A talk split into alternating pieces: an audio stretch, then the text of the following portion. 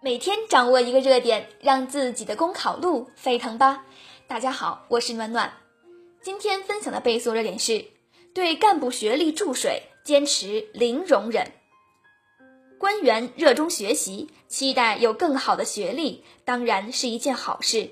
公众也期待看到更多学习型、专家型的官员涌现。但是如果试图通过不正规手段迅速获得一张真的假文凭或者假的真文凭，只是为了给个人仕途铺路，那就完全背离了学习的本意。某些干部之所以热衷学历造假，将一纸假文凭当作升迁路上必备跳板，也折射出干部选任制度存在的漏洞。一方面，可能过于看重学历与年龄等硬指标，而忽略了对能力与品德的考察，让一些急功近利者铤而走险；另一方面，对于包括虚假文凭在内的各种材料造假，审核把关并不严格，让学历注水的风险低于所得到的好处。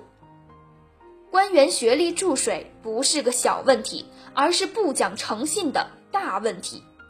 人而无信，不知其可也。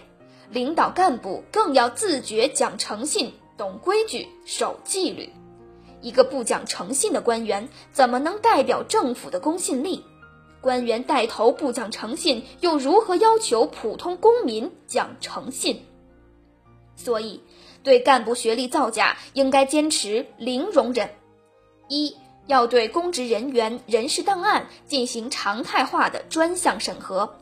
对参与档案造假者以及档案管理中涉嫌渎职失职者予以惩戒，以此警醒更多的人。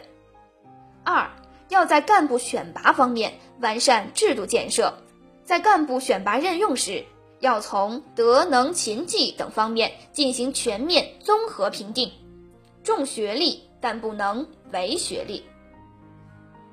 以上就是今天的热点分享。获得文字版内容，请关注微信公众号“公考提分营”。感谢您的收听，我们下期再会。